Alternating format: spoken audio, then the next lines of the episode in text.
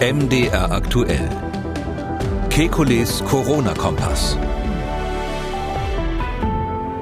Dienstag, 1. September 2020. Corona ist vorbei und kommt auch nicht wieder. Die meisten sind immun und Covid-19 ist auch nicht gefährlicher als eine Grippe. Mehrere Aussagen im Faktencheck. Dann, wie das frühzeitige Einnehmen von Blutverdünnern bei Covid-19 Leben retten kann. Außerdem ein Blick aufs aktuelle Infektionsgeschehen und die Alltagsfrage, wenn schon Handwerker in der Wohnung, dann nur mit Maske? Wir wollen Orientierung geben. Mein Name ist Camillo Schumann. Ich bin Redakteur, Moderator bei MDR Aktuell, das Nachrichtenradio.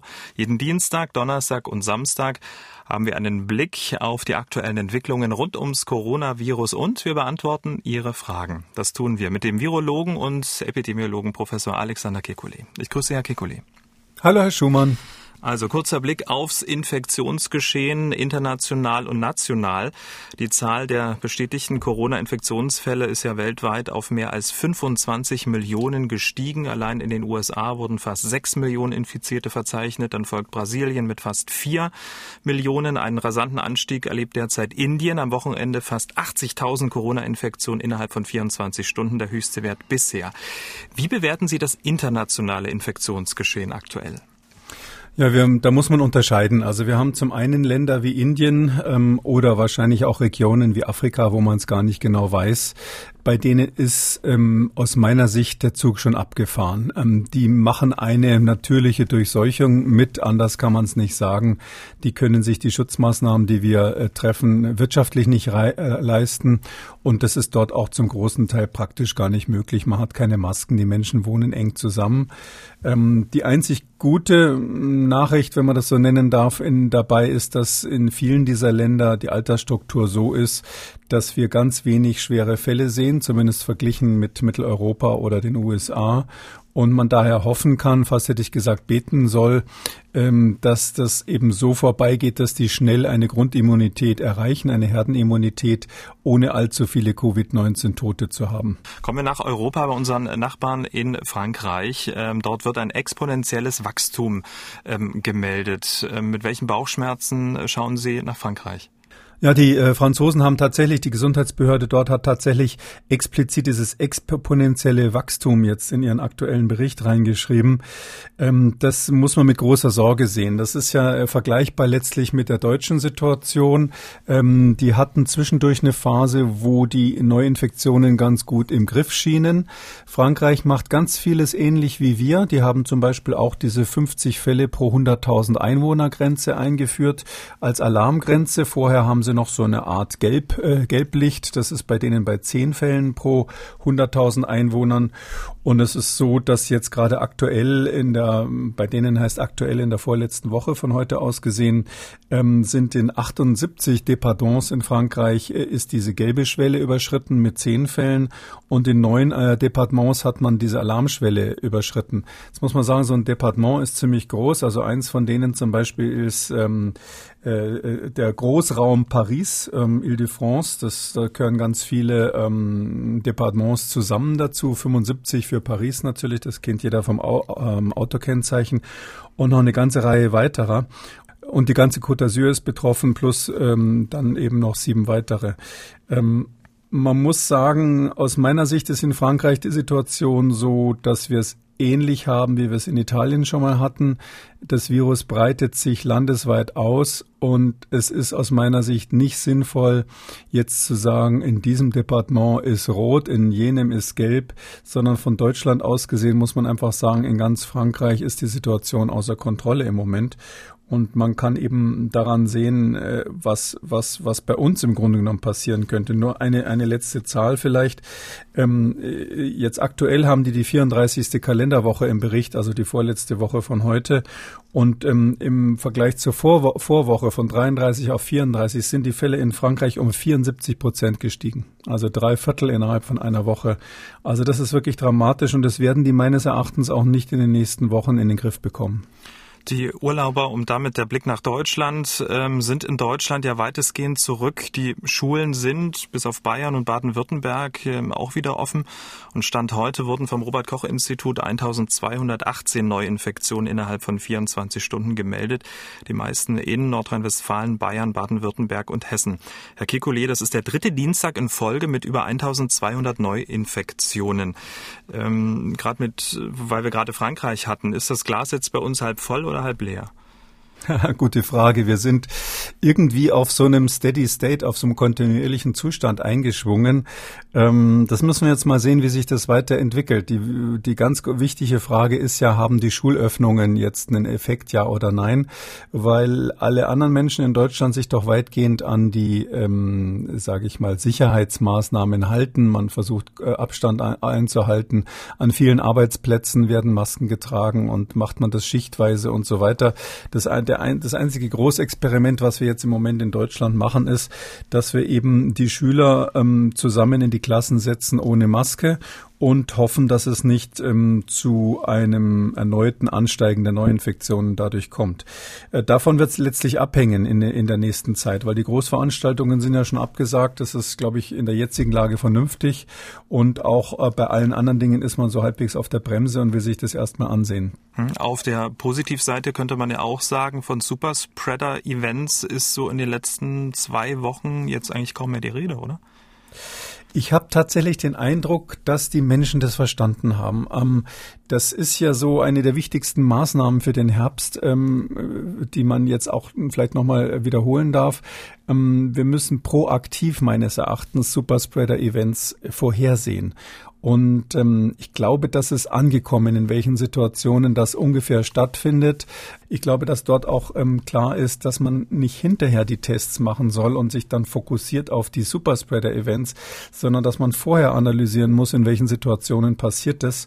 Das wird ja jetzt auch derzeit im Arbeitsschutz gemacht. Ich äh, höre auch persönlich von ganz vielen Unternehmen, die wirklich wissen wollen, äh, welche Situationen müssen wir vermeiden, damit es nicht zu solchen Ausbrüchen kommt. Da sind wir eigentlich eine Stufe schlauer als, als vielleicht noch vor drei Monaten.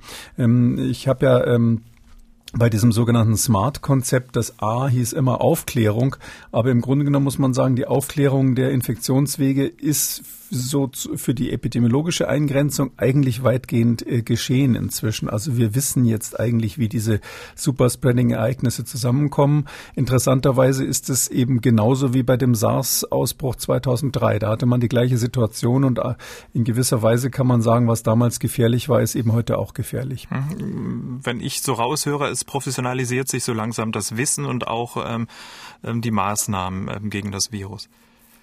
Ja, so würde ich das sehen. Also am Anfang gab es Einzelne, die gesagt haben, das und das sollte man machen. Und wir haben natürlich in Deutschland, das ist ja jetzt auch am Wochenende deutlich gewesen, ähm, dass wir haben natürlich ganz viele verschiedene Einzelmeinungen. Und leider ist es auch so, dass unter den Fachleuten ähm, mal der eine dieses sagt und der andere jenes. Bis zum gewissen Grad ist das normales äh, Geschäft unter Wissenschaftlern. Aber dadurch, dass das öffentlich passiert, ähm, äh, kann man schon sagen, gibt es so einen Zickzackkurs. Und ähm, Politiker sagen dann immer gerne, ja, die Faktenlage ändert sich jede Woche, drum mussten wir mal so, mal so entscheiden. Ähm, das ist natürlich nur eine, eine Sichtweise auf die Dinge. Ähm, letztlich ist es so, dass viele Sachen, die ähm, frühzeitig relativ deutlich klar waren, sich jetzt einfach mehrheitlich durchgesetzt haben und dadurch gibt es so eine Art Konsolidierung der Maßnahmen. Das finde ich eigentlich ganz gut und wenn es jetzt zum Herbst rechtzeitig stattfindet, dann haben wir in Deutschland eigentlich eine gute Chance, den, den ganz positiven Kurs, den wir bis jetzt äh, hatten, beizubehalten. Dieser angesprochene Zickzackkurs und äh, die Einzelmeinung, ähm, damit wären wir quasi beim nächsten Thema. Fast 10.000 Fragen haben uns ja bisher in den über 100 Ausgaben dieses Podcasts erreicht. Und gerade wenn prominente Politiker oder Wissenschaftler im Fernsehen oder bei YouTube kontroverse Aussagen treffen, dann schreiben uns auch ganz viele Podcast-Hörer und wollen dann eine Einordnung dieser Aussagen von uns. Uns haben sehr viele Mails zu den Aussagen des AfD-Politikers Björn Höcke erreicht und zu Professor Sucha Charit Bhakti. Wir können ja mal mit Björn Höcke beginnen. Im MDR Thüringen Sommerinterview hat er gesagt, dass Corona vorbei sei und begründet das folgendermaßen. Also Zahlen sind ja viel im Umlauf. Und wenn man den Faktencheck macht, dann wird man erkennen, dass wir im Augenblick etwa 100.000 Testungen am Tag in Deutschland haben. 100.000 mhm. Testungen. Der Standardtest, der durchgeführt wird, der hat eine Falsch-Positivmeldung von etwa zwei Prozent. Mhm. Zwei Prozent von 100.000 sind 2000. Wie sind die Zahlen des RKI im Augenblick? Genau. 1000. Wir haben wahrscheinlich statistisch nur den Ausfluss von positiv falsch getesteten ja. äh, Menschen. Corona ist das, vorbei.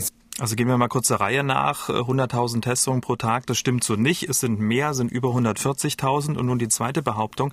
Der Standard-PCR-Test hätte eine Falsch-Positiv-Rate von zwei Prozent. Und wir haben wahrscheinlich statistisch nur den Ausfluss von positiv getesteten, falsch positiv getesteten Menschen. Stimmt das? Grundsätzlich äh, bin ich jetzt nicht so, da ähm, bin ich immer vorsichtig, ähm, Aussagen von Politikern, äh, vor allem aus dieser ähm, Couleur, ähm, zu kommentieren. In dem Fall muss man es wohl machen, weil das ganz viel äh, wiedergegeben wurde in der Vergangenheit. Äh, ich höre das ganz oft. Wir haben ja so viele falsch positive.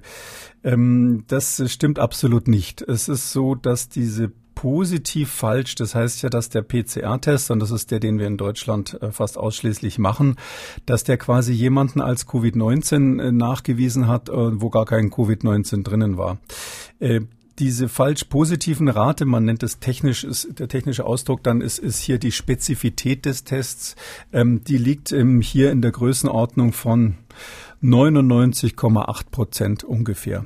Ähm, das gibt es verschiedene Zahlen. Die eine Zahl ist, was ich jetzt gerade gesagt habe, die, die, die der Hersteller eines, eines der typischen Tests angibt. Dann gibt es Untersuchungen von Leuten, die das nochmal unabhängig ähm, sich angeschaut haben. Die kommen auf 100 Prozent. Also die kommen wirklich bei dieser Spezifität darauf, dass wirklich kein einziger der getesteten Fälle ähm, falsch war. Ähm, sicherlich kann man äh, argumentieren, im Labor werden mal Proben verwechselt oder ähnliches. Ähm, oder jemand macht im Labor einen anderen Fehler. Da gibt es durchaus Überlegungen, dass es nie ganz 100 Prozent sein wird, auch bei den, äh, bei den positiven. Aber das ist so äh, verschwindend gering, ähm, dass man sagen muss, da, diesen Fehler haben wir hier nicht. Und die äh, Rechnung von Herrn Höcke ist da einfach von den Daten her falsch. Die große Frage, die man sich natürlich stellt, diese zwei Prozent, die geistern ja immer wieder rum. Wie kommt man eigentlich auf diese zwei Prozent? Es ist so, dass ähm, es in den USA vor einiger Zeit einen Rückruf gab, das ist hier auch zum Teil in der Presse gewesen, eines Tests äh, von Beckton Dickinson. Das ist einer der vielen großen Hersteller. Und die haben tatsächlich mal drei Prozent sogar falsch positive gehabt. Und daraufhin hat die amerikanische Gesundheitsbehörde FDA ähm, einen Rückruf gestartet und eine Warnung gemacht und gesagt, da ist eine falsche Charge quasi ausgeliefert worden, die dürft ihr nicht verwenden.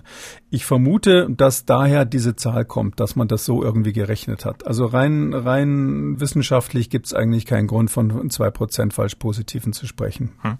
Ähm, also das ist das eine. Zum einen sind die PCR-Tests äh, nahezu 100 Prozent äh, richtig. Auf der anderen Seite muss man ja auch für die Interpretation ähm, des ähm, Ergebnisses ja auch sagen, dass jetzt nicht nur das Ergebnis genommen wird, sondern es wird noch auf ganz viele Parameter geschaut. Naja gut, wir haben natürlich immer den Hintergrund, den man sich ansehen muss. Also das eine ist jetzt die Frage, ist der Test technisch, also wie groß ist seine diagnostische äh, Spezifität, also ist er technisch richtig. Ähm, das meint quasi, wenn ich einen Patienten vor mir habe, der wirklich äh, Covid-19 hat, wie hoch ist die Wahrscheinlichkeit, dass ich das bei dem feststelle? Wir sagen da auch diagnostische Spezifität dazu.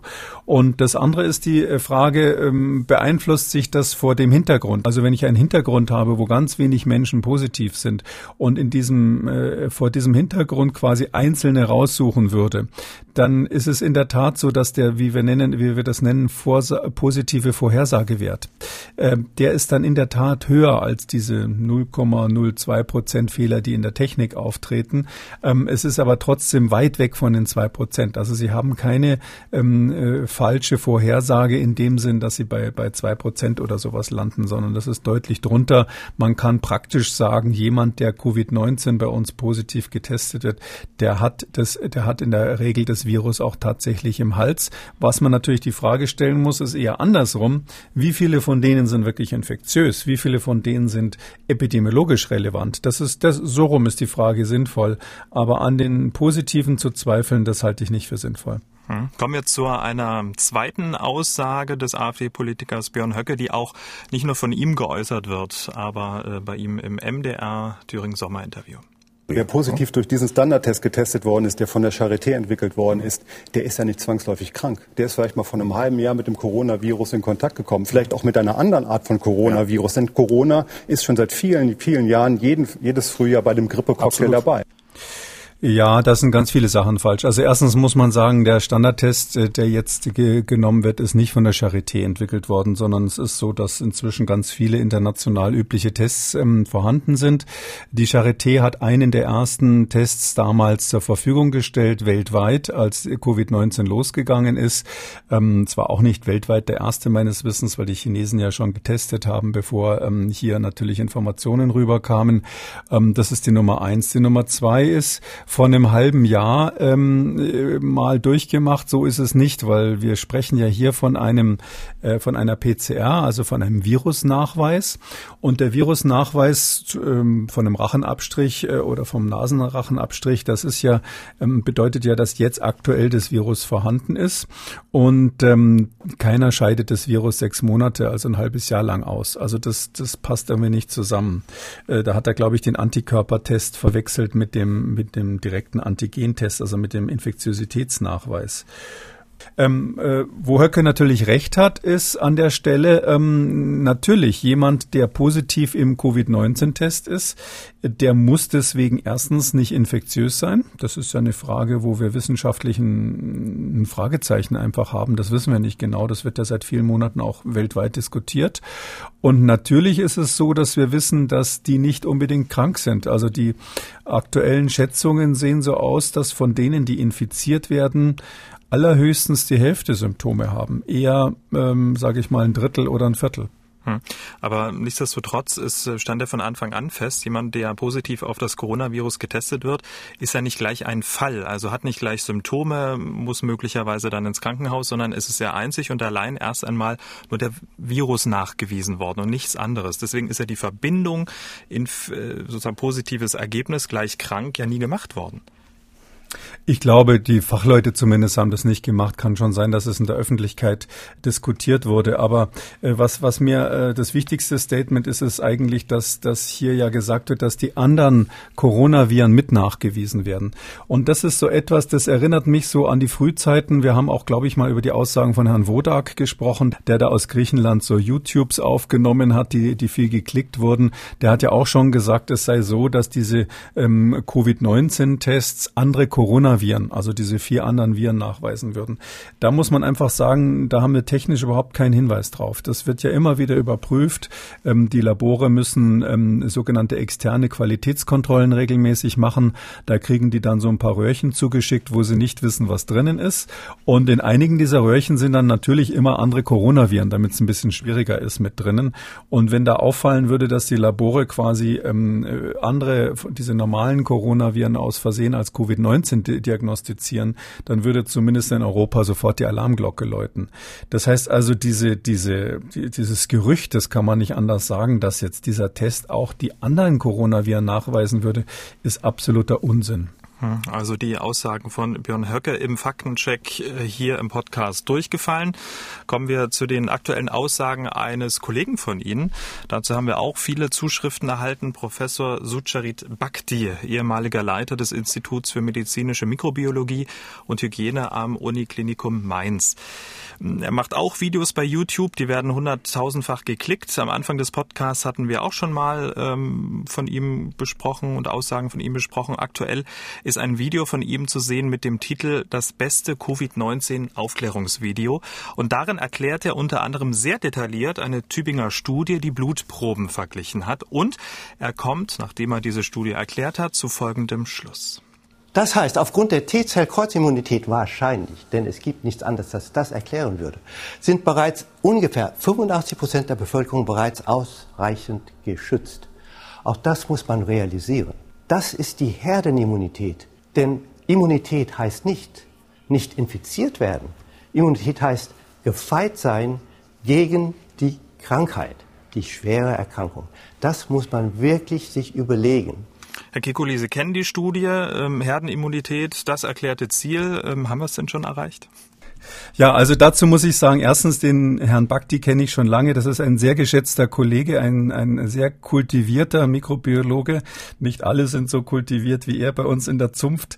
Und ähm, da, deshalb will ich eigentlich persönlich überhaupt nichts über ihn kommen lassen. Und ich äh, glaube und weiß, dass er wirklich persönlich einfach besorgt ist. Das mal vorneweg. Das ist eine, äh, fast schon ähm, äh, unzulässig, den sozusagen in der gleichen äh, Sendung wie den Herrn Höcke zu besprechen. Aber mit dieser mit dieser Einschränkung ähm, äh, er, er bezieht sich auf eine Studie, wir haben ja schon so ähnliche immer mal wieder besprochen, die jetzt von Herrn Rammensee aus Tübingen gekommen ist. Rammensee ist einer der wirklich Top-Immunologen in Deutschland ähm, und ähm, der hat jetzt ähm, nochmal detaillierter das nachgewiesen, was wir das eine oder andere Mal schon besprochen haben, dass Menschen, die also eigentlich nicht keinen Kontakt mit Covid-19 hatten und die natürlich auch keine Antikörper gegen Covid-19 haben, also gegen SARS-CoV-2 haben, dass die trotzdem ähm, scheinbar eine Immunität haben oder eine Teilimmunität haben durch äh, reagierende T-Zellen. Äh, diese zelluläre Immunität ähm, spielt ganz oft eine Rolle bei der Virusabwehr, auch bei der Abwehr von Bakterien. Und ähm, hier ist es aber anders als bei Antikörpern, dass es noch in den Kinderschuhen steckt, äh, die Methoden, mit denen man das, sage ich mal, detailliert nachweisen kann. Und da ist rausgekommen, dass ähm, bis zu 80 Prozent der Menschen, die also noch nie Kontakt äh, zu SARS-CoV-2 hatten, tatsächlich reagierende, kreuzreagierende T-Zellen haben. Ähm, der Schluss, den, glaube ich, Herr Bakti und auch viele andere, die solche Zahlen dann kennen, äh, gemacht haben, ähm, dass man dann sagen kann, ja, dann sind ja 80 Prozent immun und nur 20 Prozent empfänglich. Das erklärt vielleicht dann auch, warum nur so wenige schwer krank werden. Der ist viel zu kurz. Also so kurz kann man den Schluss nicht machen. Ähm, immunologisch ist es so äh, bei diesen T-Zellen, wenn man nachweist, dass die reagieren, also diese T-Zellreaktivität, das ist ein ganz, ganz grober Essay. Da äh, nimmt man einfach die T-Zellen des Patienten, ähm, gibt da ähm, Bestandteile von SARS-CoV-2-Virus drauf, also so kleine Bausteine des Virus, die hat man künstlich hergestellt und guckt, ob diese T-Zellen quasi wie ein Wachhund anschlagen und bellen. Ähm, das merkt man bei denen daran, dass sie ein, eine Substanz freisetzende Interferon Gamma heißt und das misst man dann einfach. Und wenn es freigesetzt wird, ist die T-Zelle aktiviert. Ähm, für eine echte Immunität braucht man aber viel mehr als das. Da kommt es erstens auf die quantitative Aktivierung an. Zweitens gibt es verschiedene Sorten von T-Zellen. Also nur ein Stichwort. Es gibt die sogenannten Killerzellen, äh, zytotoxische T-Zellen und es gibt Helferzellen, die dann wieder was zu tun haben, auch mit den Antikörperproduktionen. Äh, also verschiedene Sorten. Und dann ist auch so, dass jede einzelne T-Zelle ähm, anders ist und es kommt immer darauf an, habe ich nur eine Sorte, eine ganz spezielle Art von T-Zellen aktiviert oder ist es eine breite Antwort? Man kann sich das so vorstellen, als wenn in einer Armee nur eine Sorte von Soldaten sind, die alle genau das gleiche haben, was weiß ich, alle ein Gewehr mit Bajonett und aber um ein Virus zu bekämpfen, braucht man verschiedene Waffengattungen. Da brauchen sie Panzer plus äh, Marine und so weiter und diese verschiedenen Arten von T-Zellen, ähm, die also alle gegen das gleiche Virus gehen, das sieht man nur bei denjenigen, die wirklich eine echte Covid-19-Infektion durchgemacht hat und nicht bei denen, die wahrscheinlich durch andere zirkulierende Coronaviren ähm, so, eine, so, eine, so eine Reaktivität, wie wir sagen, bekommen haben. Sodass also man überhaupt nicht die Abkürzung nehmen kann, dann zu sagen, ähm, alle diejenigen, wo die T-Zellen ähm, reagieren, ähm, sind auch wirklich immun oder auch nur teilimmun gegen Covid-19. Ähm, also sozusagen nur ein einziger Hinweis reicht nicht aus, um eine ja, Gesamtaussage darüber zu treffen, ob man dann tatsächlich immun ist. Ja, das wäre ungefähr so, als wenn Sie jetzt analysieren wollen, ob der FC Bayern das nächste Spiel gewinnt und Sie würden sagen, ja, äh, da spielt dieser und jener Fußballer mit, was weiß ich, Manuel Neuer ist im Tor, ähm, deshalb gewinnen die das nächste Spiel. Aber die anderen zehn Spieler auf dem Platz haben Sie nicht interessiert und das ist eben verkürzt. Ja, Sie brauchen ganz viele verschiedene Spieler auf dem Platz, auch äh, die verschiedene Fähigkeiten haben. Ähm, ich sehe schon, das Fußballerbeispiel kommt bei ihm besser an als das militärische. Also äh, Sie brauchen verschiedene Disziplinen, äh, die zusammenwirken. Und da sind wir bei den T-Zellen einfach wissenschaftlich noch nicht so weit, dass wir das so gut erklären können. Also ähm, das ist ein super interessantes, komplexes Thema. Ähm, aber ich würde mal sagen, ähm, Herr Bhakti hat ähm, einen interessanten Gedanken gehabt. Er hat nur in seiner Schlussfolgerung es etwas zu einfach gemacht. Ähm, und auch auf die Gretchenfrage, wie gefährlich eigentlich SARS-CoV-2 ähm, ist, hat Professor Bhakti ebenfalls eine Antwort. Wir hören mal rein. Ungefähr 100 bis 150 Menschen über 80 Jahre pro 10.000 Menschen sterben an Atemwegsinfektionen in Deutschland jedes Jahr. Dieses Jahr hat sich Covid-19 an 10 beteiligt. von diesen 10 bis 150. Das ist eine Beteiligung, die in der Größenordnung ist wie jedes Grippevirus, wie andere Viren, wie Adenoviren und sogar normale Rhinoviren. Und das ist der Grund, weswegen wir immer wieder gesagt haben, Covid-19 oder SARS-CoV-2 ist nachgewiesenermaßen nicht gefährlicher als eine saisonale Grippe oder als eine mittelschwere Grippe. Was ich mich jetzt ähm, gefragt habe, Professor Bakti spricht von diesem Jahr, aber das Jahr ist ja noch gar nicht vorbei. Der Herbst mit möglicherweise vielen Infizierten und auch mehr Toten kommt ja erst noch. Oder meint er die Saison? Aber gibt es überhaupt eine SARS-CoV-2-Saison? Wie bewerten Sie diese Aussage? Also ähm, das kann ich jetzt zeitlich gar nicht so genau zuordnen. Ich schätze, er hat einfach die Zahlen, die vom Robert Koch Institut äh, publiziert sind, genommen. Ähm, insgesamt muss ich sagen, die ganze Überlegung in diesem Video heißt es auch an einer Stelle, dass die Wahrscheinlichkeit, wenn man unter 65 ist, zu sterben, nur 1 zu 20.000 wäre. Äh, diese ganzen Daten sind epidemiologisch wirklich nicht nachvollziehbar. Ähm, ich wäre eigentlich dringend dafür, dass das Robert Koch Institut mal wirklich vorrechnet und sagt, schaut mal her, so und so sind die Zahlen. Ähm, deshalb stimmt es nicht, was euch ähm, andere Leute sagen. Oder sie müssten zumindest andere Zahlen bringen, aber keiner zählt ja in Deutschland oder sonst wo auf der Welt selber nach. Die Zahlen sind ja immer von den Gesundheitsbehörden. Und wenn man die Zahlen der Gesundheitsbehörden nimmt, ähm, ich habe jetzt einfach mal die vom RKI als ein Beispiel mir rausgesucht, um, um da wirklich konkret mal gegenzurechnen. Also wir haben in Deutschland 243.599 offizielle Covid-19-Fälle. Das sind im Wesentlichen Leute, die positiv getestet wurden und 9.302 Tote. Da kommt man auf 3,82 Prozent sozusagen rohe Sterblichkeitsquote. Ich würde das jetzt nicht Letalität nennen, aber das ist so diese rohe Quote. Die hat natürlich viele Fehler, über die wir schon gesprochen haben. Das Interessante ist jetzt, ähm, ab 65 gibt es RKI für Deutschland gar keine Zahlen raus und ich wüsste auch im Ausland nicht, wo das ab 65 gemacht wird, weil die meisten machen sind Zehner-Schritten.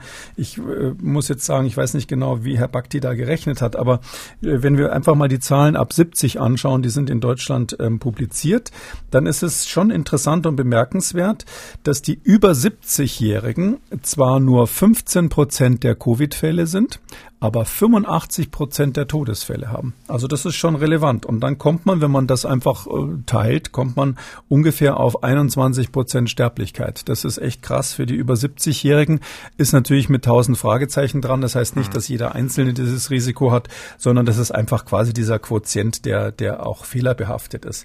Aber wenn man das Gleiche jetzt für die rechnet unter 70, dann wäre die Sterblichkeit 0,7 Prozent. Und das sind die deutschen Zahlen und das passt ziemlich genau zu dem, was überall auf der Welt publiziert wird. Also die, wenn man die ganz alten rausnimmt, die ein besonders hohes Risiko haben, kommt man irgendwo auf 0,5 bis 0,7 Prozent ähm, Sterblichkeit. Ähm, und ähm, das, äh, wenn man jetzt auch noch in, für Deutschland mal rausnimmt, ähm, die Personen, die unter 20 sind, äh, die machen ungefähr 10 Prozent aller Infizierten aus, also eine ganz schöne Menge. Ähm, aber die haben ja praktisch nie Todesfälle. Da gab es in Deutschland insgesamt bisher drei gemeldete Todesfälle, übrigens alle mit weiteren Grunderkrankungen. Und wenn man die rausrechnet und nur die 20 bis 70-Jährigen anschaut, dann kommt man so auf fast 0,8 Prozent rein rohe Letalitätsquote.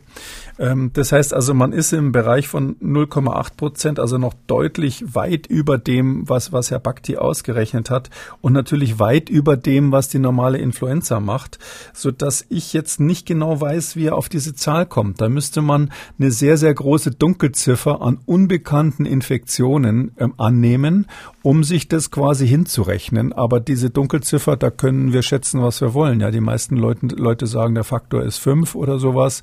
Vielleicht ist es auch zehn.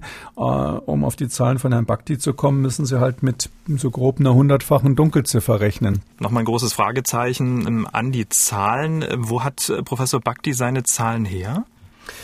Es ist so, dass wir eigentlich weltweit Leute haben, die die offiziellen Zahlen in Frage stellen. Und der kann man doch sagen, der weltweite Champion ähm, ist äh, John Ioannidis. Das ist ein halb Grieche, halb Amerikaner, der in Stanford, einer sehr renommierten Universität, lehrt und der ähm, popul populärwissenschaftliche Bücher auch schreibt und sich sonst eigentlich mit der Frage besch beschäftigt, ähm, wie oft, wo machen Wissenschaftler Fehler? Das ist so das, was ihn interessiert, also sozusagen die Meta-Meta-Analyse der Wissenschaft. Ähm, einer seiner berühmtesten Artikel war vor einigen äh, Jahren, ähm, äh, hieß, der hieß, ähm, warum sind die meisten wissenschaftlich publizierten äh, Forschungsergebnisse falsch? Das ist also einer der Top, äh, Top-Artikel von allen gewesen. Und das ist so ein Enfant terrible, kann man sagen. Und finde ich auch völlig in Ordnung, dass es solche Leute gibt. Äh, und der publiziert ja schon seit Monaten in den USA ähm, eine Studie nach der anderen, wo er so ähnliche Zahlen wie dieses 1 zu 20.000 herrechnet, wo er sagt, ja, das ist ganz wenig Sterblichkeit und die meisten sind gesund und alle unter 60 haben keine Vor haben Vorerkrankungen gehabt und, und, und. Also er rechnet wirklich speziell für die amerikanischen Zahlen äh, die Zahlen dann immer so ein bisschen schön. Äh, äh, und es ist so, dass bis jetzt jede seiner Studien, ich glaube, ich kenne drei, die relativ ausführlich waren zu Covid. Jede ist dann hinterher von den anderen Epidemiologen in den USA Stück, Stück für Stück zerlegt worden. Also die ist komplett auseinandergenommen worden, öffentlich dann gezeigt worden, das ist falsch, das ist falsch, das ist falsch. Also die Amerikaner sind da viel gnadenloser als die Deutschen, wenn sie sowas machen. Und ähm, das heißt also, sich auf den jetzt zu berufen, ist relativ riskant, aber der hat auch solche Zahlen und ich nehme an, dass Herr Bakti letztlich bei Ioannidis nachgeguckt hat, wenn er sowas schätzt. Aktuell äh, auf die Gefahr hin, weil ja die Gefahr besteht, dass die nächste Studie vom Ioannidis auch wieder in den, in den ähm, sage ich mal, Corona-Kritikerkreisen diskutiert werden will, wird ähm, aktuell hat er eine Studie, wo er wieder sagt, dass also ähm, die Ge Gefahr durch Covid-19 minimal ist und kaum Menschen unter 65 eben dran sterben würden. Ähm, da hat er ganz viele Studien zusammengefasst, die er sich zusammengeklaubt hat, über 30 Studien, glaube ich. Ähm, das Problem ist nur, die hat er so zusammengesucht, dass er halt selber entschieden hat, welche er. Man versteht nicht wirklich, warum die eine drin ist und die andere nicht. Er hat die jeweiligen Qualitätskontrollen nicht berücksichtigt. Er hat nicht berücksichtigt, dass die Tests, die gemacht werden, unterschiedlich gut waren, ähm, äh, also die ganzen Untersuch Tests in diesen Untersuchungen. Und er hat, ähm, so wie es aussieht, einige Daten der ganzen Regierungen, die hat er relativ systematisch weggelassen. Das ist klar, das sind auch die Daten, die ihm nicht gefallen, so dass ich davon ausgehe, dass auch die neueste Studie wieder äh, von den Epidemiologen, wenn sie es genauer lesen, ähm, widerlegt werden wird. Hm.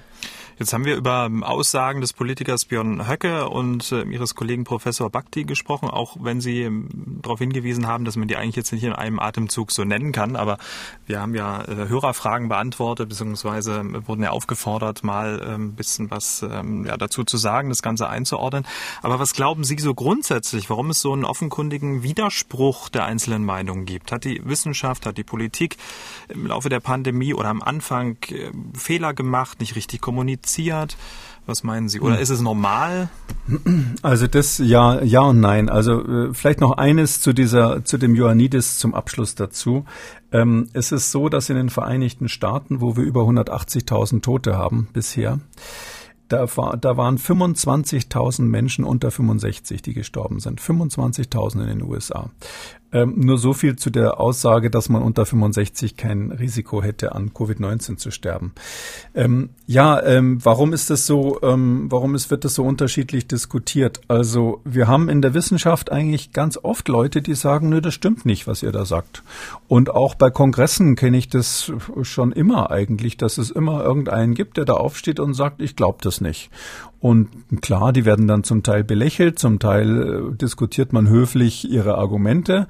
Und ich bin ganz sicher, dass ähm, einige von denen dann irgendwann sich durchsetzen und tatsächlich zu einem Paradigmenwechsel in der Wissenschaft beitragen, weil man nur, wenn man Leute hat, die mutig sind und sagen, Mainstream, ich glaube euch nicht, äh, dann ändert sich was in der Forschung. Das heißt also, das müssen nicht die schlechtesten sein, die, die am Anfang vielleicht ein bisschen wie Spinner aussehen. Ähm, dieser normale Prozess wird dann in dem Moment äh, schwierig, wenn jetzt die Wissenschaft quasi, wenn ich mal so sagen darf, mit runtergelassenen Hosen äh, die ganze Zeit diskutiert, weil äh, ihnen alle sozusagen ständig zuschauen bei dem, was sie machen. Und das haben wir durch diese Preprints insbesondere. Also dadurch, dass eben Veröffentlichungen vorab rausgegeben werden und leider dann auch manche Kollegen dann einen riesen Pressewirbel mit ihren Preprints machen und weil sie wollen, dass diese Daten im politischen Raum diskutiert werden. Das führt dazu, dass die Politiker, die ja verzweifelt auf der Suche nach Argumenten sind, das eine oder andere zu machen, dass die äh, sich dann das raussuchen, sozusagen Sherry Picking, Rosinen picken, Rosinen raussuchen, sozusagen aus dem Teig, ähm, um ähm, das, um ihre eigene Argumentation am besten voranzutreiben.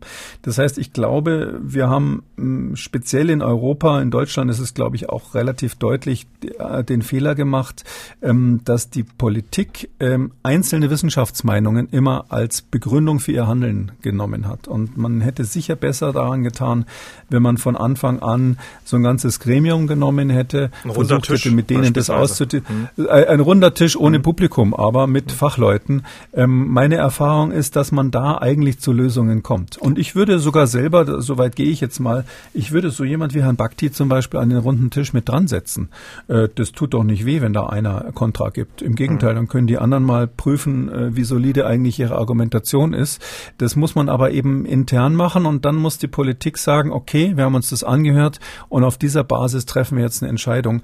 Ähm, wenn stattdessen, ähm, ich sag's mal so auch ganz direkt, der Bundesgesundheitsminister jetzt gerade gestern im Fernsehen wieder gesagt hat, ja, es ändert sich ständig die Lage und wir müssen ständig nach der Lage neu, neu entscheiden, ähm, dann glaube ich, dass viele Bürger äh, dann irgendwann nicht mehr mitgenommen werden. Also ähm, es muss es muss so sein, dass die die die Menschen müssen wirklich verstehen, welches Ziel die Politik verfolgt und warum sie das macht und auch einen Plan dahinter erkennen. Das ist für einen Virologen natürlich nicht so schwierig, aber ich glaube, damit das wirklich jeder versteht, muss man die Menschen mitnehmen. Und immer wenn man das nicht macht, hier natürlich auch der Eile der ganzen Situation geschuldet, alles muss schnell, schnell gehen, das ist ja klar. Aber wenn man dann vergisst, den Menschen wirklich zu erklären, was die Strategie dahinter ist und immer nur sagt, wir fahren hier auf Sicht, wir haben keine richtige Strategie, äh, dann glaube ich, dann springen einem einfach Leute dann von der Stange und das sind dann die, die man bei solchen Demos wie am Wochenende sieht. Soweit also die ähm, ja, Einordnung der kritischen Stimmen, dann auch ähm, ja, der, der unterschiedlichen wissenschaftlichen Standpunkte und äh, wie man das Ganze vielleicht auch hätte ein bisschen besser machen können, möglicherweise dann auch mehrere Meinungen zusammenfassen können, besser miteinander kommunizieren. Herr ähm, Kikole, ähm, dieser Podcast wird auch gehört, weil wir regelmäßig über Studien sprechen ähm, und wir haben ja gerade eben über Todeszahlen ähm, gesprochen und damit Menschen vor dem Tod gerettet werden können, da gab es ja schon eine ganze Weile das Wissen, dass Blutverdünner eine große Hilfe sein können, weil viele Menschen, die schwere Verläufe haben, ja zu Thrombosen neigen. Und nun haben US-Mediziner, wie ich finde, sehr eindrucksvoll nachgewiesen, wie stark sich die Gabe von Blutverdünnern auf dann die Todesrate auswirkt. Die Hälfte der Todesfälle kann verhindert werden. Das ist doch eine sehr gute Nachricht, oder? Ja, das ist ähm, eine aktuelle Studie, die ist jetzt am 26. August erschienen vom Mount Sinai Hospital. Ähm, Mount Sinai in New York war, glaube ich, mal ein Krankenhaus. Inzwischen gibt's ganz viele, ähm, die zu dieser Gruppe gehören und die haben von diesen Krankenhäusern zusammengefasst insgesamt 4.389 äh, Patientenakten mit ähm, Covid-19-Patienten analysiert. Da ist man als Wissenschaftler fast, fast neidisch, dass die so viele Fälle hatten. Also natürlich in Anführungszeichen jetzt. Das ist ja ein Drama gewesen in New York. York. Das waren eben da diese schlimmen Monate März und April. Und da haben die von dieser Mount Sinai-Gruppe die Daten analysiert und da haben ja viele sowieso, weil man eben vermutet hat, das könnte was bringen, diese Blutverdünner bekommen. Also vielleicht ähm, kennt man Heparin zum Beispiel so als Klassiker. Das sind äh, Heparin und ähnliche Substanzen, die werden in so Spritzen unter die Bauchdecke mit so einem ganz kleinen Pieks äh, jeden Tag einmal gegeben bei Leuten, die im Krankenhaus sind. Ähm, oder man kann sowas ähnliches dann auch in höherer Dosierung machen. Dann sprechen wir von einer therapeutischen Blutverdünnung, die also dann sozusagen voll verdünntes Blut hat. Beispielsweise Leute mit ähm, Herzklappen haben sowas mit künstlichen Herzklappen. Und das Interessante ist hier, dass eigentlich völlig egal ist, aus welchem Grund und mit welchem Medikament man äh, diese Blutverdünnung gemacht hat. Die haben da sechs verschiedene Therapieschemata verglichen. Ähm, alle miteinander bringen ähm, äh, einen deutlichen Effekt, eben wie Sie es richtig gesagt haben, bei der Überlebenschance. 50 Prozent überleben, mehr überleben. Das ist natürlich, äh, da, da würde sich Remdesivir äh, gerne eine Scheibe von abschneiden. Ähm, und es ist auch so, dass äh, ein Drittel weniger ähm, beatmet werden musste, also maschinell beatmet werden musste. Und das ist eigentlich sehr, sehr deutlich. Das zeigt eigentlich, ähm, dass diese, diese Trompen, also dieses, dieses Verklumpen vom Blut bei dem, bei der Covid-19-Erkrankung einen ganz erheblichen Effekt hat und bei den Menschen, die dran sterben, damit zu tun hat, dass sie gestorben sind. Hm, dann werden jetzt ganz viele ähm, Hörer dieses Podcasts äh, zum Apothekerschränkchen gehen in der Wohnung und ähm, den allgemeinen Blutverdünner aus der Apotheke sich gleich mal einschmeißen, weil sie denken, na gut, dann kann mir nichts passieren. Das ist aber Quatsch, ja, da? Das wäre nicht, nicht zu empfehlen. Klar, da hat man Aspirin, gibt man da ja niedrig dosiertes ich Aspirin nicht zum. Beispiel. Ja, das darf, darf man da glaube ich schon. Das ist ja so ein Allerweltsmedikament. Äh, also das würde ich nicht empfehlen. Ähm, erstens, weil da natürlich das auch Nebenwirkungen hat. Da wissen sogar gerade die Nebenwirkungen aktuell wieder wieder stärker ähm, in der Diskussion bei diesem niedrig dosierten Aspirin.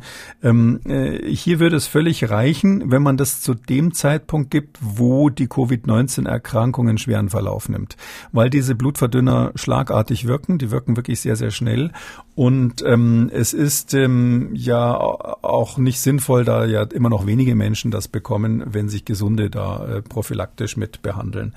Ähm, was ich ganz interessant fand, ist, die haben dann an einem Teil der Patienten, insgesamt nur 26, haben die in New York ähm, auch eine Sektion, äh, Sektionen analysiert.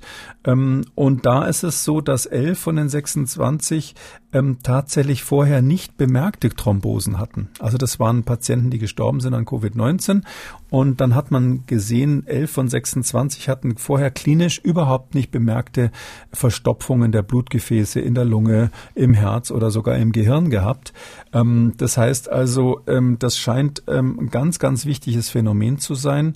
Und die, die da jetzt äh, verunsichert sind, denen kann man aber nur dazu sagen, das wissen wir ja schon lange. Ja, nicht nur die Podcast-Hörer wissen das seit Monaten, sondern ich glaube, seit Ende Juni ist es auch in den Empfehlungen der Intensivmediziner in Deutschland. Da gibt es so Leitlinien von der Arbeitsgemeinschaft der wissenschaftlich-medizinischen Fachgesellschaften, die heißt dann AWMF-Leitlinie. Und ähm, da steht das, ich glaube, schon seit Ende Juni mhm. drinnen, äh, dass man diese, ähm, diese ähm, Mittel geben soll bei den Intensivpatienten. Genau, da steht's drin. Aber das Neue ist ja hier, wie viele Menschen man retten kann oder retten konnte. Ja, genau. Aus der Probe aus New York konnte man das so nachweisen. Ähm, ich glaube, dass das jetzt gar nicht mehr möglich wäre, so eine Studie zu machen. Das war ja März, April, ganz am Anfang. Und da haben ja 35 Prozent in der Studie haben keine Blutverdünner bekommen, auch von den Schwerkranken. Äh, da würde man natürlich die Frage stellen, im April zum Beispiel war das ja schon ziemlich deutlich, dass diese Thrombosen eine Rolle spielen. Warum haben 35 Prozent keine Blutverdünner gekriegt? Und die gleiche Frage würde sich jetzt natürlich so stark stellen, dass man die Studie nicht mehr machen könnte. Also das wäre äh, fast schon ein Kunstfehler, wenn Sie dem schwer kranken Covid-19-Patienten den Blutverdünner vorenthalten. Und das ist auch ähm, Teil einer Antwort, äh, warum zwar die Zahl der Infektionen nach oben geht, aber die Zahl der schweren Verläufe und die Todesfälle relativ äh, niedrig sind. Also das ja auch, wir haben von Professionalisierung des Wissens äh, und der Maßnahmen gesprochen, da ist das ein Teil davon. Ich glaube, das ist der wichtigste Teil, dass die intensivmedizinische Behandlung, ähm, zum Beispiel die Frage, wann fängt man an Sauerstoff zu geben, wann fängt man an zu intubieren. Da hat man früher andere Vorstellungen gehabt. Da dachte man, man muss möglichst früh mit der Beatmung anfangen, um die Leute zu retten. Heute ist man davon abgekommen, weil man sieht, dass das die, ähm, die Autoimmunantwort unter Umständen stimulieren kann, wenn man da zu viel Sauerstoff ins System bläst. Äh, die Frage, wann gibt man die Blutverdünner? Die Frage, zu welchem Zeitpunkt ist es sicher, ist es sinnvoll, ein eine Immunsuppression zu machen, also eine Unterdrückung des Immunsystems mit äh, Cortison, Dexamethason als Beispiel. Da sind ja auch ganz klar positive Resultate raus. Bis hin zu dem äh, Thema, wann ist es sinnvoll, Interferon zu geben, also ein Medikament, was die frühe Immunantwort anschiebt. Und da weiß man inzwischen schon, klar ist es ein bisschen Stochern im Nebel, aber letztlich weiß man, wenn man früh Interferon gibt, das ist von Vorteil, weil am Anfang äh, des Infektionsgeschehens des äh, Virus Virus äh, tatsächlich in der Lage ist, diese angeborene Immunantwort zu unterdrücken. Das kann man unter Umständen, wenn man ganz früh Interferon gibt, ähm, ausschalten. Und später ist es dann sinnvoll, ähm, Dexamethason zu geben, also die Immunantwort insgesamt äh, zu besänftigen, wenn die Menschen in diesen Zytokinsturm reinrutschen. Plus eben bis hin zu der Frage, wie beatmet man konkret? Also diese Bauchlage, über die wir schon mal gesprochen haben, bringt offensichtlich auch was. Das heißt also dieses ganze Portfolio zusammen, ich würde, es gibt noch keine guten Daten darüber, aber ich würde sagen, insgesamt wird die Intensivmedizin wahrscheinlich weit mehr als diese 50 Prozent der Patienten retten im Vergleich zum Anfang, wo man noch gar nicht wusste, was man machen soll. Das sind die guten Nachrichten. Wir kommen äh, zu den Hörerfragen. Frau Glüß aus Hamburg hat angerufen. Ich lebe allein und lasse seit einem halben Jahr niemand in meine Wohnung. Nun muss im Herbst der Heizungsmonteur zwecks Wartung kommen. Erstens kann ich von ihm verlangen, dass er eine Maske bei der Arbeit trägt. Er ist dann so circa 30 bis 45 Minuten in meiner Wohnung. Wenn ich dann alle Fenster während der Zeit offen habe, wie lange muss ich dann hinterher noch lüften, bis alle Aerosole raus sind aus der Wohnung? Und ich habe Fliegengitter in allen Fenstern. Behindern die die Lüftung? Also die Frau Glüß ist sehr, sehr besorgt. Was kann man ihr denn mit auf den Weg geben? Ja, das sind ja mehrere Fragen. Das, das eine ist, das kann ich nicht beantworten, ob man den Monteur ähm, quasi anweisen kann, eine Maske zu tragen. Ähm, ich würde jetzt, wenn ich so beunruhigt wäre, ihn einfach bitten, eine Maske zu tragen. Ich glaube, im Zweifelsfall macht er das, wenn man ihm eine frische Maske hinhält und, und, und freundlich bittet. Das glaube ich, Ganz das bestimmt. Zwischenmenschliche mhm. sollte eigentlich immer noch funktionieren. Ähm, klar ist es rein theoretisch besser und ist vor allem natürlich psychologisch ganz gut, wenn man, wenn man sich da verunsichert fühlt. Ähm, das zweite ist ja, Lüftung ist auf jeden Fall sinnvoll. Ähm, ich, man weiß, dass diese Stoßlüftungen ähm, länger erfolgen müssen, als man so denkt, weil wenn ich einfach nur das Fenster aufmache und draußen ist die Luft kalt, dann gibt's ja gerade im Winter, wenn man geheizt hat, diesen Effekt, man macht das Fenster auf und nach zwei Minuten fängt man schon an zu frieren, weil die kalte Luft reinschwallt und dann denkt man, jetzt ist gut gelüftet, das mache ich wieder zu. Das ist ein Irrtum. Also das weiß man schon lange, dass man äh, die sogenannte Stoßlüftung länger machen muss. Ähm, äh, wirklich so lange, bis eben der ganze Raum einmal das Luftvolumen ausgetauscht hat. Ich sag mal so als Hausnummer bei halbwegs vernünftigen Fenstern äh, ist zehn Minuten eine gute Zahl. Ähm, klar, wenn, wenn draußen eine steife Brise äh, pfeift da im Norden Deutschlands, äh, dann wird es wahrscheinlich nach einer Minute schon durchgelüftet sein. Und wenn es absolut äh, windstill ist an so einem stickigen Sommertag, dann dauert es vielleicht 15 Minuten. Minuten, aber so in der Dimension ist es. Ich muss jetzt zugeben, bei den Fliegengittern muss ich ehrlich gesagt passen. Da weiß ich nicht genau, welchen Einfluss die haben. Im Zweifelsfall ein bisschen länger lüften, falls kein starke, starker Wind draußen ist. Und ähm, insgesamt stelle ich mir noch die Frage, ähm, wenn das Ganze so stattfindet, ähm, die Dame könnte natürlich, wenn sie jetzt wirklich Angst davor hat, wenn der Heizungsmonteur durch ist, könnte sie natürlich mal einkaufen gehen und dann auf die Weise einfach ähm, den gefährlichen Ort eine Weile meiden. Und ein bisschen desinfizieren, hier und da. Nein, nein, das mit dem Desinfizieren finde ich persönlich übertrieben. Das muss ich jetzt ehrlich sagen. Vor allem, wenn er nur an den Heizungen rumschraubt. Was anderes wäre es, wenn er bei ihr am Küchentisch sitzt und noch was zum Mittagessen kriegt. Vielleicht dann als Gegenleistung dafür, dass er vorher die Maske getragen hat. Also in so einem Fall würde man, wenn jemand isst oder ähnliches, würde man desinfizieren. Aber wenn jemand nur ähm, da Monteurstätigkeiten macht, ist das nicht nötig. So, und der Herr Tim aus dem wunderschönen Quedlinburg in Sachsen-Anhalt hat geschrieben, warum ist das Infektionsgeschehen des neuartigen Coronavirus in den neuen Bundesländern noch immer so sehr viel geringer als in den alten Bundesländern? Ich erinnere mich, dass gesagt wurde, im Laufe der Pandemie werden sich die Zahlen angleichen. Jetzt, wo die Ferienreisewelle dem Ende zugeht, ist der Trend aber immer noch für uns zum Glück sehr eindeutig, für mich inzwischen nicht mehr zu erklären. Im Scherz sagen wir auf Arbeit, wer weiß, womit und wogegen die uns im Osten alles geimpft haben. Viele Grüße. Ja. Also an der Impfung liegt es, glaube ich, nicht. Klar, das ist zum Teil da ähm, konsequenter geimpft worden als im Westen. Nee, ich, äh, ich glaube, das ist wirklich ein Zeitphänomen. Also ähm, das ist eins der Beispiele, da gibt es ja viele. Ähm, die, die es zuerst erwischt, ähm, die erwischt es am schlimmsten. Und die, die dann, die schon gesehen haben, wie es jemand anders erwischt hat, äh, die haben halt einfach ähm, entweder aktiv durch die Politik oder mehr so intuitiv durch die Bürger selbst äh, Schutzmaßnahmen ergriffen. Äh, und äh, in Deutschland ist es so, wir haben die Infektionszahlen relativ schnell runtergebracht Und ähm, jetzt ist es für das Virus natürlich auch nicht so einfach, wenn alle Abstand halten und viele Masken aufhaben, sich äh, vernünftig äh, wieder auszubreiten. Und insofern ähm, kommt es halt im Osten der Republik nicht so richtig an.